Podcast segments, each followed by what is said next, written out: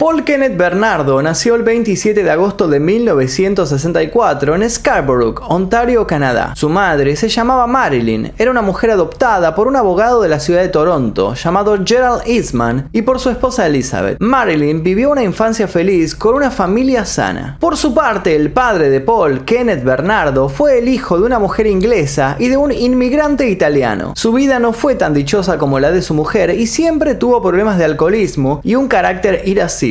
Desde adolescente, Paul Bernardo siempre fue un joven bastante apuesto, era rubio, alto, era bueno en los deportes y era muy popular con las mujeres. Siempre sintió una atracción bastante fuerte por el sadomasoquismo que practicaba generalmente con sus parejas de turno. Fue en general un buen estudiante y en el año 1987 se graduó como contador. Tenía la costumbre de cubrir las paredes de su cuarto con recortes de diarios y revistas en donde aparecían frases de progreso y de autosuperación. Su ego era enorme y confesó que una de las fantasías de ese momento era contar con un ejército de vírgenes para someter. Carlin Homolka nació el 4 de mayo de 1970 en Port Credit, Ontario, Canadá. Era hija del matrimonio formado por Karel y Dorothy Homolka. Fue la mayor de tres hermanas. Las otras eran Lori, nacida en 1971, y Tammy Lynn, nacida en 1975. Su familia era de ascendencia checa por el lado paterno. Tras viajar desde Checoslovaquia, se instalaron en St. Catharines, Ontario. La infancia de Carla fue normal. Era una niña alegre y responsable que cursó estudios en la escuela secundaria Sir Winston Churchill. Allí, Carla formó parte de una sociedad secreta estudiantil de mujeres llamada el Club del Diamante, que preparaba a las chicas para conseguir maridos ricos. También comenzó a trabajar en una tienda para mascotas, ubicada en un sitio cercano a su domicilio. Le encantaban los animales y siempre quiso tener una mascota. Ella no lo sabía, pero su trabajo en aquel lugar le cambiaría la vida para siempre. Un día acudiría a una convención en Toronto, donde conocería al hombre que sellaría su destino, Paul Bernardo. El 4 de mayo de 1987, Paul Bernardo cometió su primera violación en Scarborough, Canadá. La víctima fue una mujer de 21 años a la que atacó frente a la casa de sus padres, después de seguirla durante un buen rato. El ataque duró más de media hora. Bernardo la golpeó hasta dejarla inconsciente y después la violó de todas las maneras posibles. Diez días después, el 14 de mayo, Bernardo cometió su segunda violación. Atacó a una chica de 19 años en el patio trasero de la casa de sus padres. Esta vez el ataque duró más de una hora. El 27 de julio Paul Bernardo intentó cometer su tercera violación. Se acercó a una mujer, la golpeó en repetidas ocasiones, pero ella logró defenderse atacándolo, rasguñándolo en la cara y golpeándolo también en el rostro. Eso hizo que Paul se acobardara y huyera. El 17 de octubre de 1987, Carla Homolka, quien en ese entonces contaba con 17 años, conoció a Paul Bernardo, de 23, en un restaurante de Scarborough. Se gustaron de inmediato. A la jovencita le impactó la seguridad de aquel muchacho seductor. Una hora después estaban juntos en la cama continuaron viéndose durante los siguientes meses, mientras ella seguía en la escuela. Su relación, basada en el sexo y en una profunda codependencia, marcaría la historia del crimen en Canadá. Mientras fingía ser el novio perfecto para una chica perfecta, Paul Bernardo era un depredador. Su instinto sexual era desaforado, necesitaba tener sexo constantemente, casi de manera compulsiva, y requería del dolor para poder excitarse. El sexo con Carla Homolka le parecía desabrido y no desfogaba con ella sus instintos más crueles por temor a un escándalo. Durante un largo tiempo Paul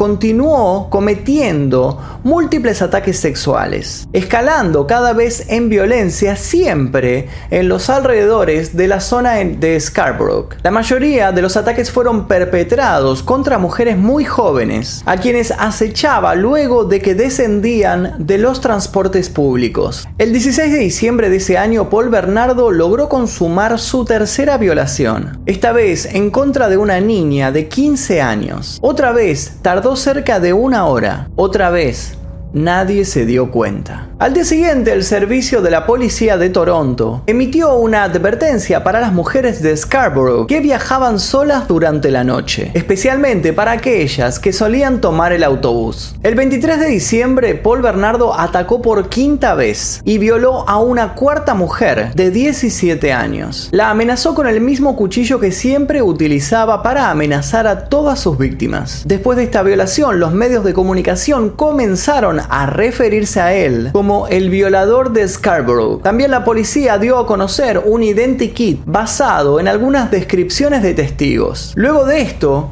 ya que todos comenzaron a hablar de él, estuvo meses inactivo, hasta que el 18 de abril de 1988, Bernardo atacó a otra joven mujer de 17 años. Esta quinta violación duró 45 minutos. El 25 de mayo casi fue atrapado, por un investigador de la policía de Toronto mientras acechaba una parada de autobús. Este hombre lo vio escondiéndose detrás de un árbol y lo persiguió a pie, pero Paul Bernardo logró escapar. Sin atemorizarse, el 30 de mayo cometió su sexta violación. Esta vez fue en Claxon, un sitio al sudeste de Scarborough. Este ataque fue contra una mujer de 18 años y duró 30 minutos. Como siempre, la violó de muchas formas, la golpeó salvajemente hasta que la víctima se desmayó. Luego de esto, la abandonó tirada, desnuda y semi-inconsciente en el piso. Después de finalizar sus estudios en 1989, Carla Homolka fue contratada como asistente en una veterinaria de la ciudad de Thorold, donde fue obligada a renunciar luego de que se sospechara que había sustraído drogas. Posteriormente encontró un trabajo similar en la clínica Animal Marndell, por lo que no cursó los estudios superiores, pese a haber sido aceptada por la Universidad de York y por la Universidad de Toronto. El 24 de diciembre de 1989, Bernardo le propuso casamiento, por lo que Carla dijo que ese era el momento más importante de su vida. Pese a ello, pasaría más de un año para que el matrimonio se celebrara. El 17 de junio de 1990, Paul Bernardo fue más allá. Su víctima fue Elizabeth Bain, una joven a quien conoció en la Universidad de Toronto. Muchos testigos la vieron con él luego de que estacionó su auto de la marca Toyota en el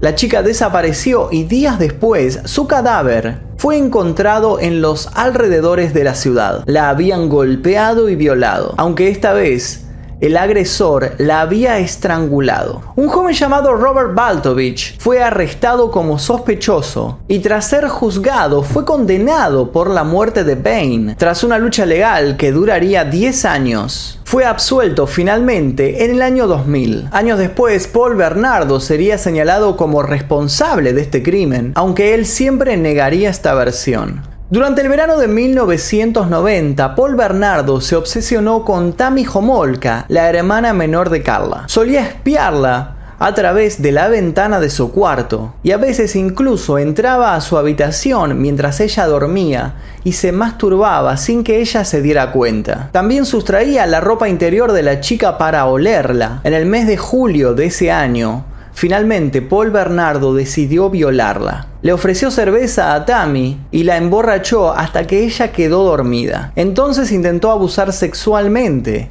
de Tammy, pero no pudo lograr su objetivo porque ella de repente se despertó y se dio cuenta de lo que estaba sucediendo. Carla en ese momento tenía sentimientos encontrados con respecto a su prometido. Un día lo enfrentó y Paul Bernardo decidió arriesgarse. Sabía que Carla lo amaba locamente, así que le confesó su necesidad de atacar mujeres golpearlas y violarlas. Carla primero se horrorizó, pero cuando él amenazó con abandonarla, decidió apoyarlo. Desde ese momento, Carla y Paul se convirtieron en cómplices criminales. Paul le indicaba a su novia cómo comportarse, cómo vestirse, qué debía comer. Mientras tanto, en su diario íntimo, Carla escribía, no debo contrariar a Paul, debo sonreír siempre que esté junto a él. Recuerda que eres tonta, recuerda que eres fea. Primero, ella permitía que él saliera de cacería, utilizando este eufemismo que a él tanto le encantaba. Luego, escuchaba las truculentas historias, repletas de sórdidos detalles, que él le contaba acerca de sus víctimas. También le hablaba de otras amantes a las cuales les gustaban las prácticas sadomasoquista y le permitían agredirlas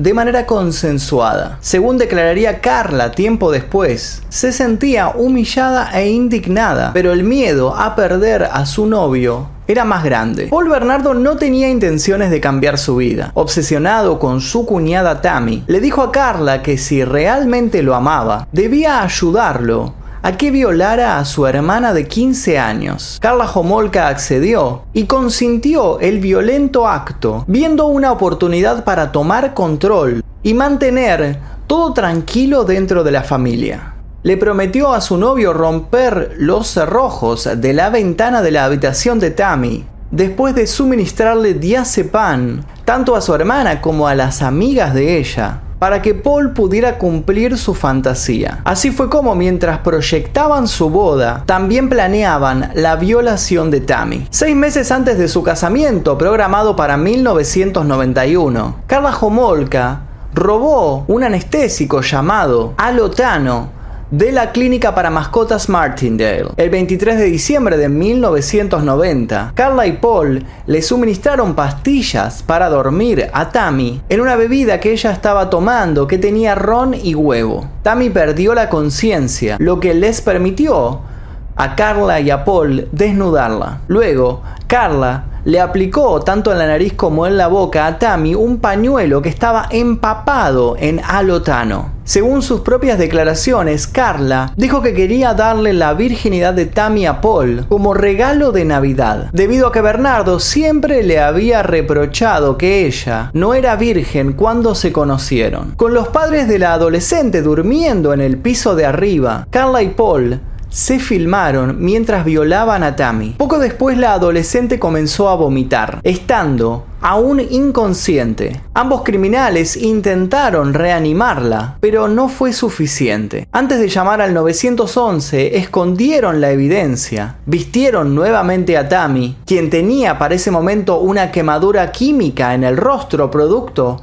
de haberle apoyado el pañuelo con alotano y la llevaron a la habitación que ocupaba en el sótano. Luego telefonearon para pedir una ambulancia. Tammy permaneció internada unas horas en el Hospital General de St. Catharines sin recuperar la conciencia. A pesar del comportamiento de la pareja, quienes pasaron la aspiradora y lavaron la ropa de Tammy en medio de la noche, además de la enorme y brillante quemadura roja que tenía en la cara. La policía regional del Niágara creyó la versión que les dio la pareja, que la adolescente había bebido demasiado, que había sufrido una congestión alcohólica y que se había ahogado con su propio vómito de manera accidental. Tras el funeral de Tammy, Carla y Paul celebraron otro ritual. Carla se vistió con la ropa de su hermana muerta para que Paul tuviera sexo con ella, fingiendo que era Tammy, a quien él estaba violando y golpeando. Todo este macabro ritual también fue filmado. Días después se mudaron de la casa de los padres de Carla para dejarlos lidiar con su duelo solos. El 7 de junio de 1991, Carla invitó a una joven no identificada de 15 años de edad a una fiesta de chicas a la casa que rentaba en Port Dalhousie. Se había hecho amiga de ella dos años antes, cuando aún trabajaba en la tienda de mascotas. La adolescente la idolatraba y la veía como su hermana mayor. Luego de una tarde de tiendas y restaurantes, Comolka la llevó a su casa en la avenida Bayview y comenzó a ofrecerle alcohol. Después que la chica perdió la conciencia, Homolka llamó a Paul Bernardo para decirle que el regalo de bodas estaba listo. Tenía una nueva chica virgen. Juntos la desvistieron. Instantes después, Homolka filmaba a Bernardo, quien procedió a violar a la joven primero con un tildo y luego haciéndolo él mismo. A la mañana siguiente la joven estaba enferma y vomitaba, pero pensó que se debía a que había tomado alcohol por primera vez. No se dio cuenta que había sido violada. Fue invitada nuevamente a la casa de Port Dalhousie en agosto, esta vez para pasar la noche.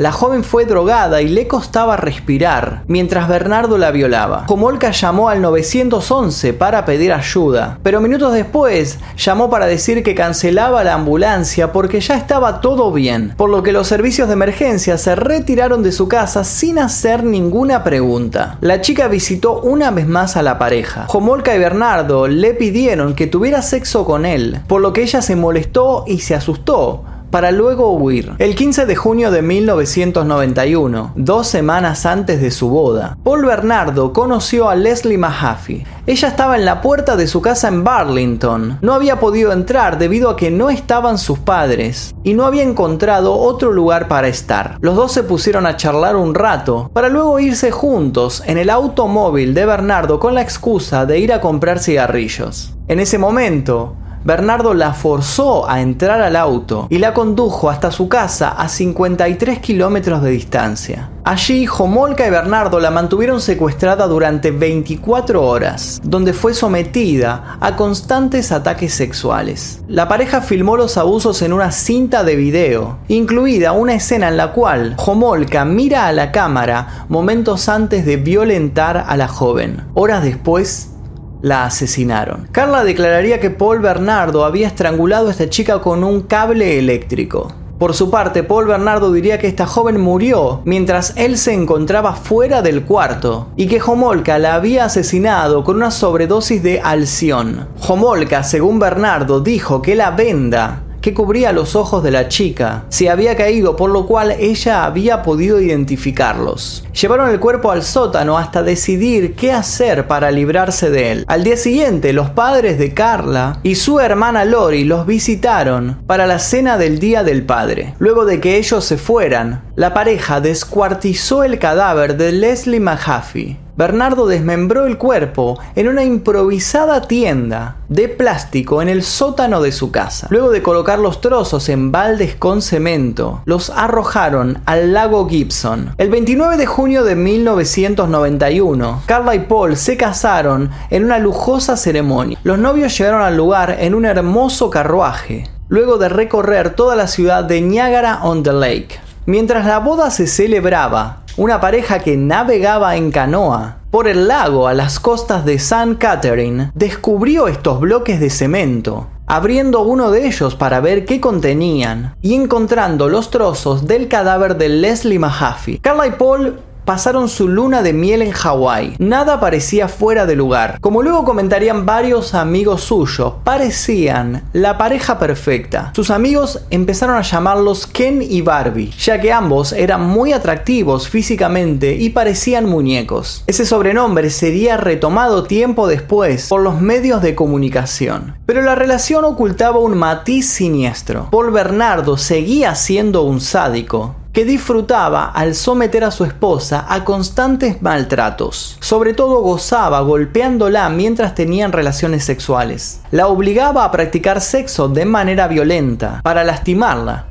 la mordía, la abofeteaba e incluso le propinaba puñetazos en el rostro. También disfrutaba tomando fotografías de Carla desnuda, en poses sexualmente explícitas, amordazada y con esposas en sus muñecas. Luego les mostraba estas fotografías de su mujer a sus amigos. Según escribió Carla en su diario, disfrutaba de estas sesiones y la excitaba saber que otros hombres veían sus fotos. El 16 de abril de 1992, Carla y Paul conducían por las calles de St. Catharines cuando vieron a Kristen French en el estacionamiento de una iglesia. Carla detuvo el auto cerca de donde estaba la joven, se bajó de él con un mapa aparentando estar perdida y buscando la ayuda de French. Cuando la joven se acercó para ayudarla, Bernardo la sorprendió con un cuchillo de cocina y la obligó a ingresar al auto. El lugar estaba lleno de gente que no se dio cuenta de nada de lo que estaba sucediendo. Un pedazo de mapa, un zapato de French y un poco de su cabello fue encontrado tiempo después en el lugar del secuestro. Homolka y Paul llevaron a French a su casa en Port Dalhousie, donde durante tres días la asaltaron sexualmente, abusaron de ella y la torturaron. Debido a que ambos debían pasar la noche de Pascua con los padres de Homolka,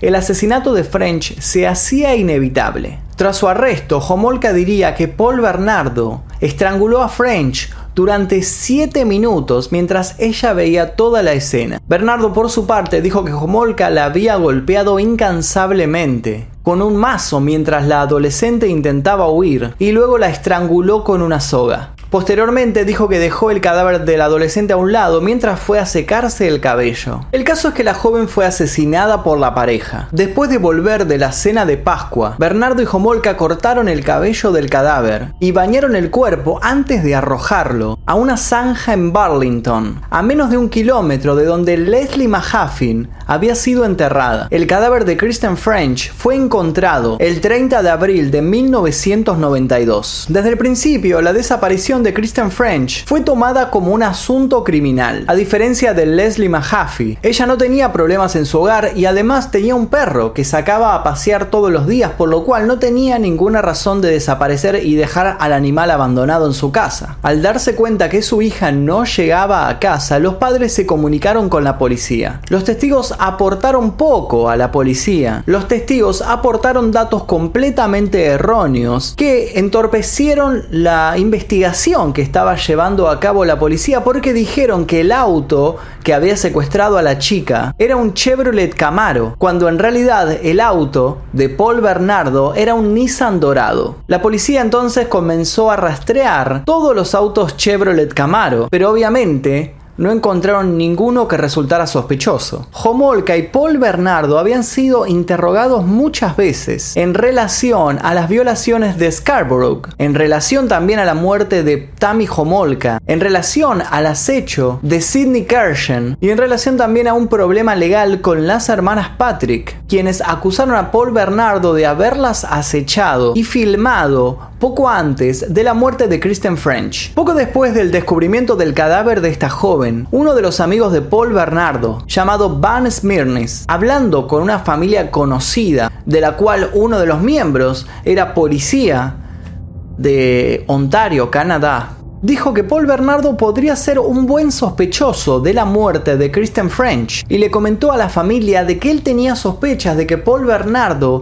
había violado a una joven en el sótano de su casa mientras Homolka oficiaba como cómplice. El oficial de policía entonces escuchó esta charla, emitió un reporte sobre Bernardo y el 12 de mayo de 1992 un sargento de policía lo interrogó brevemente. La policía en ese momento llegó a la conclusión de que Paul Bernardo era un sospechoso muy poco probable, aunque ya había sido interrogado con relación a las violaciones ocurridas en Scarborough. Tres días después, el 15 de mayo, se creó el grupo Green Ribbon Task Force, especialmente formado para investigar las muertes de Leslie Mahaffey y de Christian French. Mientras tanto, Paul Bernardo y Carla Homolka avanzaban en sus planes de cambiarse sus apellidos. Se iban a llamar los steal que era el apellido de un villano, un asesino en serie que Paul Bernardo había sacado de una película llamada Criminal Law. Cuando iba terminando el mes de mayo de ese año, otro conocido de Smirnis y de Paul Bernardo, llamado John Moll, también señaló a Bernardo como el posible asesino. En diciembre de 1992, el Centro de Ciencias Forenses comenzó finalmente a analizar las muestras de ADN que Bernardo había entregado a la policía en relación a las investigaciones por las violaciones de Scarborough sucedidas tres años antes. El 27 de diciembre de 1992, Bernardo atacó brutalmente a Carla y la golpeó con una linterna en las piernas, en el cuerpo y en la cara, con la excusa de haber sufrido un accidente automovilístico. Homolka regresó a su trabajo el 4 de enero de 1993. Sus escépticos compañeros de trabajo llamaron a los padres de Homolka, quienes al día siguiente la rescataron de Bernardo, sacándola de la casa. Sus padres la llevaron al Hospital General de St. Catharines, donde la policía emitió un reporte de sus heridas, las que Homolka dijo que se debían a que su marido la había golpeado brutalmente. Consecuentemente levantó cargos contra Paul Bernardo. Él fue inmediatamente arrestado, pero pocas horas después lo liberaron, luego de que reconociera todo y mostrara buena voluntad para ayudar a la policía. Un amigo de Bernardo entonces encontró una nota de suicidio que él había escrito, por lo que inmediatamente intervino para ayudar a su amigo. Bernardo entonces volvió a golpearla y Carla no soportó más. Llamó a la policía para denunciar que por enésima ocasión Paul Bernardo la había agredido. Cuando la policía llegó, encontró a Carla muy asustada y en medio de un ataque de pánico. Para ese momento ella era completamente sumisa y le temía. Los agentes entonces decidieron presionarla un poco. Carla se derrumbó y comenzó a hablar. Esta vez confesó los crímenes que había cometido junto a su marido desde 1991 y las violaciones que Paul Bernardo cometía desde muchos años atrás. Ese fue el principio del fin de la carrera criminal de Paul Bernardo, ya que la policía con esta confesión obtuvo una orden de allanamiento. Cuando examinaron la casa, encontraron, entre otras cosas, las grabaciones realizadas por la pareja. 26 meses después de haber sido tomadas las muestras de ADN de Paul Bernardo, se le informó a la policía de Toronto que el ADN de Bernardo coincidía con el del posible violador de Scarborough. Inmediatamente Bernardo fue puesto bajo vigilancia durante 24 horas. Detectives especializados en ataques sexuales de la ciudad de Toronto interrogaron a Homolka el 9 de febrero de 1993, sin importarle que se le había informado que Paul Bernardo estaba siendo detenido por la policía por ser el posible culpable de las violaciones.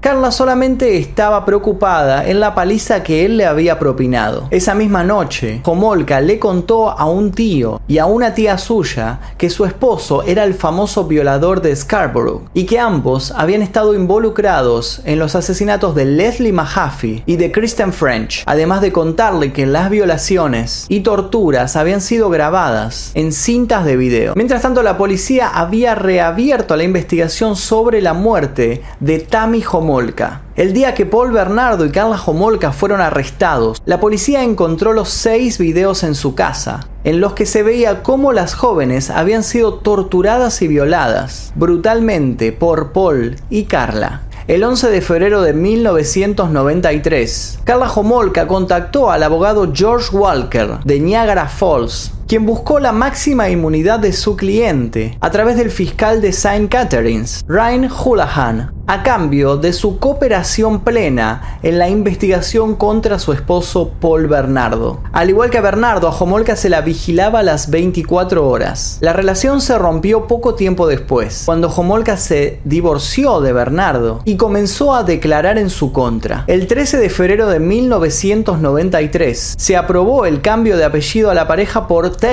Al día siguiente, George Walker se reunió con Murray Seagal, director de la oficina criminal. Walker le contó a Seagal acerca de los videos de las violaciones, por lo que Seagal le informó que debido a la participación que Homolka había tenido en estos crímenes y que se podía ver en estos videos, la inmunidad completa era prácticamente imposible. Detectives de las fuerzas especiales que investigaban las violaciones de Scarborough arrestaron a Paul Bernardo, acusándolo de numerosos cargos el 17 de febrero de 1993. En ese momento, la evidencia que vinculaba a Bernardo con los asesinatos eran pobres por lo cual las órdenes de registro en su casa tenían ciertas limitaciones. Todas las cintas de video que la policía hallaba en la casa debían ser vistas en ese mismo lugar para que tuvieran valor jurídico. Los daños producidos a la casa debían mantenerse en un nivel mínimo y la policía no tenía permitido derribar paredes o muros de la casa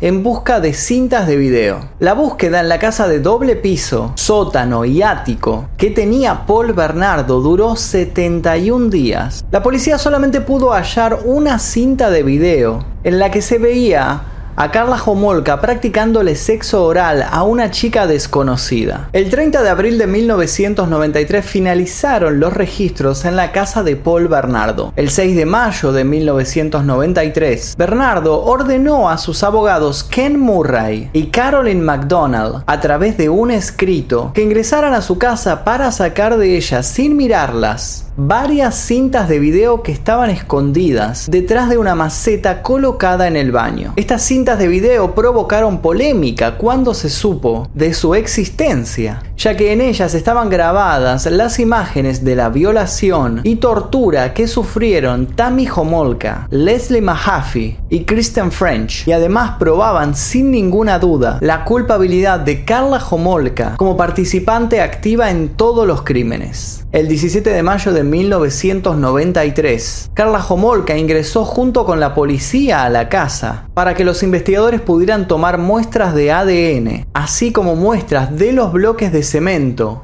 en donde Bernardo había escondido los restos de Leslie Mahaffey. El 5 de mayo de 1993, Walker fue informado de que el gobierno ofrecía una sentencia reducida de 12 años de cárcel. Carla Homolka tenía solamente una semana para decidir si aceptarla o no. Si ella no aceptaba, sería acusada de dos asesinatos en primer grado, uno en segundo grado y de muchos otros crímenes. Walker aceptó la propuesta y más tarde Homolka también. El 14 de mayo de 1993, la negociación de sentencia entre Homolka y la fiscalía terminó, por lo que Homolka comenzó a dar información a la policía a través de comunicados. El 18 de mayo de 1993, Carla Homolka fue acusada de dos cargos de homicidio. Bernardo, por su parte, fue acusado de dos cargos de secuestro, dos de confinamiento ilegal, de abusos y de asaltos sexuales, y dos cargos de asesinato en primer grado, uno de ellos agravado por desmembramiento. Casualmente ese día el abogado de Bernardo había visto las cintas de video por primera vez. Murray decidió utilizar estas cintas para culpar a Homolka durante el juicio a Bernardo. Ni Murray ni McDonald eran experimentados abogados, ni tenían la mínima experiencia penal. Con el tiempo fueron mostrando poca ética y pasaron a ser considerados como potenciales criminales cuando se descubrió que ocultaban evidencia. La revelación de que una pieza clave para el caso había sido ocultada durante tanto tiempo. Estoy hablando de los videos que habían sido ocultados en la casa y luego también habían sido ocultados por los abogados de Paul Bernardo, creó descontento en la sociedad. Más aún cuando se supo que Carla Homolka había sido una sádica cómplice de Paul Bernardo. No se permitió que las cintas fueran mostradas al público. Solo una parte del audio pudo ser oída. Mientras tanto, Paul Bernardo seguía insistiendo en que si bien él violó y torturó a Leslie Mahaffey y a Kristen French, fue Carla Homolka quien las mató, en parte por celos y en parte por diversión. Para la primavera de 1993, la Fiscalía de Ontario sabía que el juicio contra Bernardo era imposible de llevar a cabo si no se contaba con la evidencia aportada por Carla Homolka. Sintéticamente esto quería decir que si se quería llevar preso de por vida Paul Bernardo tenían que lograr que Carla Homolka testificara en su contra aún en vista de que ella podía contar esta historia de una manera que la favoreciera, y así sería ella exculpada de todos los cargos, presentándose como víctima y no como la depredadora que era. Su responsabilidad por los crímenes podía verse disminuida y se mantendría la inevitable credibilidad de ella como testigo. El 27 de junio de 1993, Homolka celebró una fiesta con la asistencia de sus padres. Era increíble que la justicia le permitiera esto. Además, alegando la necesidad de darle un juicio justo a Paul Bernardo. Se le prohibió a la prensa informar acerca de las investigaciones preliminares realizadas a Carla Homolka. La corte solo permitía informar acerca de una sentencia condenatoria, pero no permitía informar acerca de los motivos de la sentencia. La censura siempre fue conectada al derecho de Paul Bernardo a tener un juicio justo. Una nota del ministro de Abogados de Ontario afirmaba que esta censura fue puesta simplemente para proteger a las familias de las víctimas.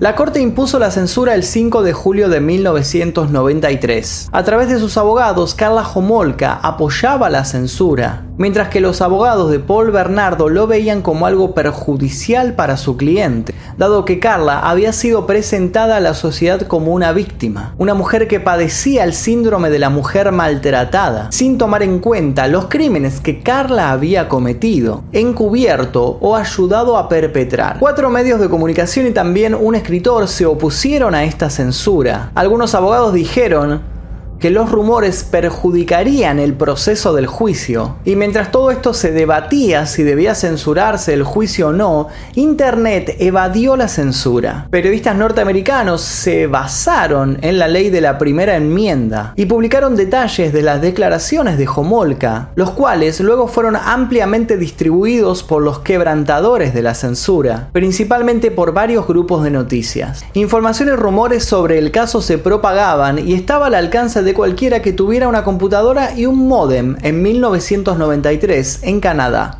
Además, muchos de los detalles que circularon iban mucho más allá de los detalles que la gente conocía sobre el caso. La edición de Newsweek del 6 de diciembre de 1993 informó, sin permiso, que según sus corresponsales, los secuestradores cortaban, utilizando cortes quirúrgicos, los tendones de las piernas de sus víctimas para que no pudieran escapar. Otros rumores eran detalles de otros asesinatos que eran atribuidos a Paul Bernardo y a Carla Homolka. Periódicos de Buffalo, Detroit, Washington, Nueva York y Gran Bretaña informaron detalles recogidos por personas que estaban presentes en el juicio de Homolka. La cadena televisiva Fox emitió dos especiales sobre el caso. Muchos canadienses piratearon a través de la frontera copias de The Buffalo Evening News sin obedecer las órdenes de la policía, que había amenazado con arrestar a todo aquel que tuviera alguna copia en la frontera. Copias en fueron confiscadas por la policía canadiense. Copias de periódicos como The New York Times eran devueltas a la frontera o no eran aceptadas por los distribuidores en Ontario. Pronto las autoridades concluyeron que no tenían pruebas suficientes para acusar a la pareja, por lo cual se siguieron llevando a cabo charlas con el abogado de Homolka, quien dijo que su cliente podría proporcionar la información que se necesitaba. Pero por supuesto, todo esto tenía un precio. Además, Walker presionaba para que se tomara a Homolka como una víctima de los constantes abusos de Paul Bernardo, mientras que la fiscalía afirmaba que ningún abuso que ella pudiera haber sufrido justificaba su participación en cada uno de los asesinatos. En octubre de 1993, Paul Bernardo y sus abogados habían analizado más de 4.000 documentos procedentes de la fiscalía. Murray había dicho que ellos estaban dispuestos a entregar las cintas de video a la fiscalía si se les permitía interrogar a Homolka antes de que ella llegara a la audiencia preliminar. Esta audiencia nunca se llevó a cabo. El abogado Murray dijo que las cintas mostraban a Homolka asaltando sexualmente a cuatro jóvenes, teniendo sexo con una prostituta en Atlantic City, y en otro momento drogando a una joven que se encontraba inconsciente. Al final, el juicio contra Carla Homolka duró pocos minutos. Paul Bernardo fue juzgado por las muertes de Mahaffey y de French en el año de 1995 y el juicio incluyó las propias declaraciones de Carla en su contra y muestras de los videos en los cuales aparecía Paul violando a las víctimas. El juicio fue totalmente privado, debido al miedo por la publicación de estos videos por parte de la prensa, y se trasladó desde Toronto a St. Catharines, donde ocurrieron los crímenes. Las declaraciones de Paul Bernardo fueron distintas a cada momento. Dijo desde que las muertes habían sido accidentales, hasta que Carla era la propia asesina. El primero de septiembre de 1995, Canadá cerró esta oscura página en su historia, condenando a Paul Bernardo a cadena perpetua. Luego Bernardo sería declarado un peligroso violador algo que en la ley canadiense equivalía a que el condenado no sería liberado nunca bajo palabra. Desde su condena, Paul Bernardo permaneció tras las rejas en la penitenciaría de Kingston, bajo confinamiento solitario, para protegerlo de los demás convictos, ya que según los códigos carcelarios, un criminal como Paul Bernardo nunca sería bien recibido en las celdas comunitarias. Carla Homolka recibió una sentencia reducida, debido a un cambio de declaración completa contra su ex marido. Fue condenada a 12 años de prisión, una medida que fue muy criticada por los canadienses. Tras permanecer todos estos años en prisión, el 4 de julio del año 2005, Carla Homolka salió de la cárcel. Apenas salió dio entrevistas a la televisión para insistir en su inocencia y en la supuesta manipulación que su ex esposo había ejercido sobre ella. Los medios internacionales que habían publicado incontables notas sobre los asesinatos de Kenny Barbie,